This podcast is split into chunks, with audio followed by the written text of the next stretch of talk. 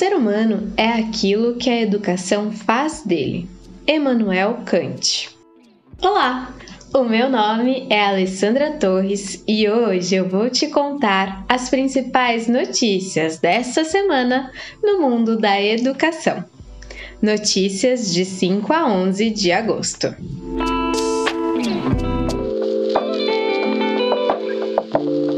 Testagem e reforço, primeiro semestre presencial já apresenta bons resultados nas escolas brasileiras.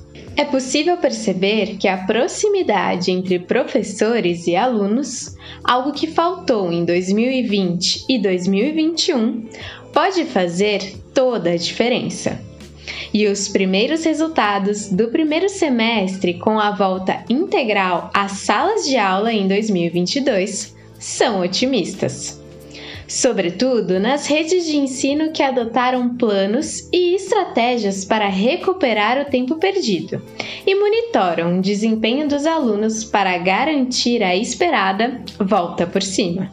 Em Caruaru, Pernambuco, para não haver risco de alguém ficar para trás, foi criado o alfabetômetro, que informa quantas são as crianças que, após a devastação da Covid-19, ainda não sabem ler ou escrever. Fonte: O Globo. Escolas certificadas com selo de excelência da certificação Escolas Exponenciais, 86% das famílias afirmaram que se sentem suficientemente informadas sobre as atividades, o progresso e os desafios cotidianos do filho na escola. Em comparação às instituições que não receberam o selo de excelência, esse número cai para 67%. Os dados são resultado da pesquisa Certificação Escolas Exponenciais, que foi realizada com aproximadamente 150 mil pais que têm os filhos matriculados em 361 escolas particulares de todo o país. Desse total, 199 conquistaram a certificação Escolas Exponenciais.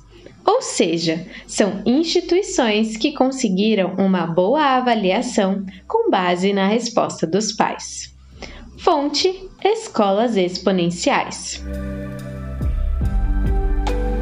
Diante do contexto da pandemia de Covid-19, o número de quadros de ansiedade e depressão aumentou entre crianças e adolescentes.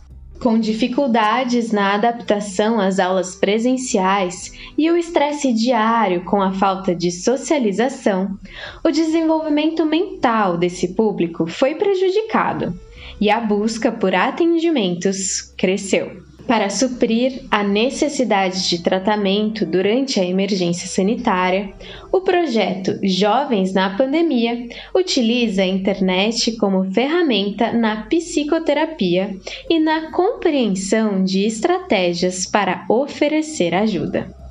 Fonte: Escolas Exponenciais e Folha de São Paulo. Copa do Mundo 2022 vai ser realizada no Catar e começa no dia 21 de novembro, terminando no dia 18 de dezembro. A estreia do Brasil ocorre no dia 24 de novembro, às 16 horas, contra a Sérvia. E no contexto educacional, uma das perguntas que mais são feitas nesse período é: tem aula no dia de jogo? Para tirar essa dúvida, o Escolas Exponenciais conversou com algumas instituições de ensino para saber como fica o calendário escolar durante a Copa do Mundo. As alternativas adotadas pela maioria das escolas ouvidas pela reportagem é deixar opcional para as famílias que quiserem buscar os filhos mais cedo para assistir o jogo e transmitir as partidas na própria instituição. Esse é o caso da Maple Beer da Moca, em São Paulo, que apenas manterá as atividades pedagógicas para as crianças da educação infantil que permanecerem na escola durante os jogos. Em São Bernardo do Campo, o Colégio Harmonia também pretende deixar opcional. Como o ensino é integral, para as partidas marcadas para as 16 horas, serão realizadas atividades extracurriculares, pois a gestão escolar acredita que a maioria dos alunos deve sair mais cedo por opção. Já para os jogos, que ocorrem às 13 horas, a orientação do colégio será para que os estudantes assistam às partidas no auditório da própria escola. Assim, as aulas serão retomadas após a disputa. Fonte: Escolas Exponenciais. Professora de escola de elite cria curso para reduzir a desigualdade em favela de São Paulo. Em meados de 2018, Mônica matriculou seu filho na primeira turma de ensino médio do Colégio Avenues, escola de elite em São Paulo. Localizada nas imediações da marginal do Rio Pinheiros, a escola é um retrato da alta desigualdade social. De um lado, prédios exuberantes e empresariais. De outro, a favela Real Parque. Já na primeira reunião de pais, Mônica descobriu um interesse em comum que a conectava com outras mães: a paixão pela educação. Foi assim que ela e as amigas Samara, Marina e Vânia começaram a se unir para conversar sobre o assunto. Abre aspas. Uma das coisas que a gente queria trabalhar ou ajudar a mitigar é a questão de que a Avenues é uma escola super rica no meio de um mar de favelas. Explica a Mônica. Durante estudos geográficos no bairro, elas descobriram que não havia escola de ensino médio de fácil acesso aos jovens da favela. A escola mais próxima ficava do outro lado do Rio Pinheiros e, por essa razão, muitos alunos acabavam desistindo.